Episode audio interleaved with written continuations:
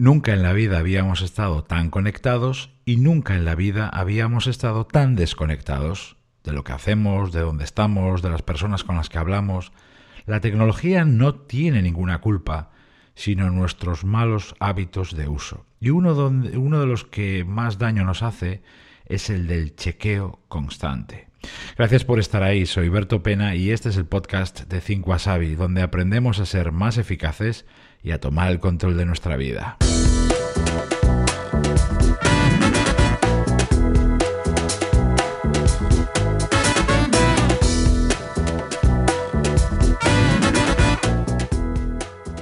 Da igual lo que estés haciendo, siempre lo interrumpes para chequear si te ha llegado un correo, un mensaje, un comentario, una alerta.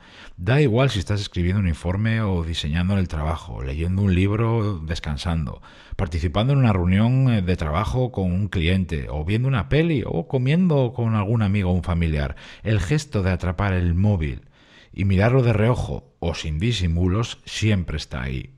Ese gesto que ya asumimos como absolutamente normal, o mucho peor, como necesario, es una monumental y constante distracción que tiene unas consecuencias tremendas.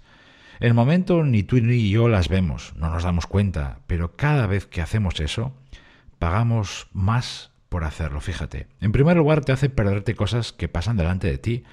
Puede ser lo que dice una persona en el trabajo, como un cliente, o tu jefe, o un compañero, un detalle de una tarea importante, que tienes que hacer muy bien y si te acaba de escapar o un error que has cometido, o un momento irrepetible junto a alguien que quieres de verdad como tu pareja, tus hijos.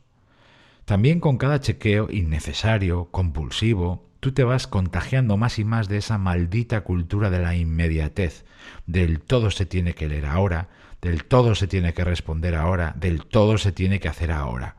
Las falsas urgencias toman el control de tu vida. El chequeo constante además te empuja a dejar lo que estás haciendo y ponerte con otra cosa. Eso te lleva a practicar más y más y más la multitarea y además dejar cosas sin terminar, lo que es tremendo, porque cada vez arrastras más flecos, más cabos sueltos. Y por si todo esto fuera poco, ese mal hábito tuyo y mío terminamos contagiándolo a otras personas, amigos, pareja, familia, etc. Todos caemos en este, en este mal hábito, todos, ¿eh? lo repito, naturalmente que en mayor o menor medida, pero todos tenemos eh, tendencia a abusar, a mirar la pantalla casi de forma compulsiva. ¿No te parece que necesitamos un cambio de verdad aquí? Yo creo que sí, y por eso te invito a dar ese giro, ¿eh? pero de verdad, ¿eh? a no dejar de utilizar la tecnología, por supuesto, pero haciéndolo bien, con control, con límites, con reglas, con las tuyas. Esa reducción del síndrome del chequeo constante siempre va a ser gradual, porque es muy potente, ¿no? Y dependiendo de tu nivel de dependencia, puede no ser nada fácil y requerirá bastantes dosis de paciencia, pero merece mucho, mucho, mucho la pena. Yo te propongo cinco pasos para ponerte en marcha. Cinco pasos, por cierto, que yo mismo utilicé en su día para eliminar ese mal hábito que yo también tenía. Repito, y aquí en tono mea culpa, lo sigo teniendo, pero lo tengo muy controlado versus lo que yo vivía hace años. Son cinco pasos. Atiende bien. El primero, desactiva todas las alertas innecesarias y que no te aportan nada. ¿De verdad necesitas tantas notificaciones en tu móvil y en tu ordenador? La mayoría no es que sean innecesarias o redundantes, es que son estúpidas. Haz un repaso a fondo y en serio de todo lo que tienes ahora y hazte sobre todo esta pregunta. ¿De verdad necesito esto para vivir y trabajar? ¿De verdad? ¿De verdad esto, esta alerta, esta notificación me hace mejor persona y profesional? ¿Sí o no? Paso 2. Fija momentos específicos para leer y revisar todas las cosas que te llegan al móvil al ordenador. Nunca me escucharás decir que no hay que leer los correos, los nuevos mensajes, las respuestas a los comentarios, pero es mejor hacerlo en momentos específicos marcados previamente. Decide qué necesitas tú, porque si tú no marcas una frecuencia concreta para mirar esas cosas, entonces habrá barra libre para hacerlo durante todo el día. Total descontrol. Paso 3. Pone el móvil en silencio y boca abajo cuando necesites concentrarte. Es una medida básica de concentración que no solo sirve para evitar mirar el móvil de reojo, sino que además te va entrenando para concentrarte con menos esfuerzo. Este detalle es vital y tiene un impacto positivo muchísimo mayor de lo que parece. Móvil en silencio y boca abajo. Paso 4.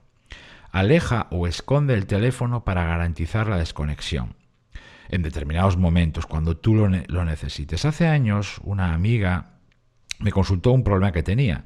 Llegaba a casa del trabajo y en lugar de jugar con sus hijos, lo hacía, ¿no? Pero al final estaba siempre pendiente del móvil eh, y siempre lo estaba mirando de reojo y no disfrutaba de ese momento privilegiado. Yo le propuse esto, un gesto, dejar el móvil en un cajón alejado del salón al entrar por la puerta. Al cabo de unas semanas de práctica, ese problema se fue solucionando, primero aliviando y luego solucionando.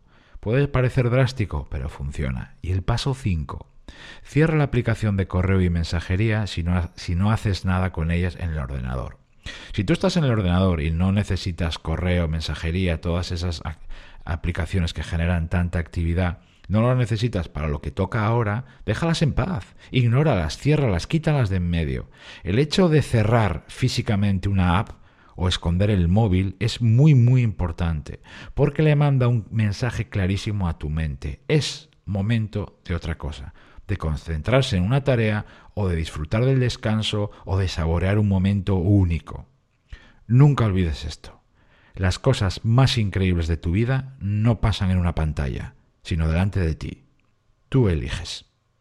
Gracias por estar ahí, como siempre se despide de ti Berto Pena y mientras llega el próximo episodio me encontrarás en mi blog 5asai.com y en mi canal de YouTube. Ahí también te cuento las claves para pilotar tu vida de forma diferente.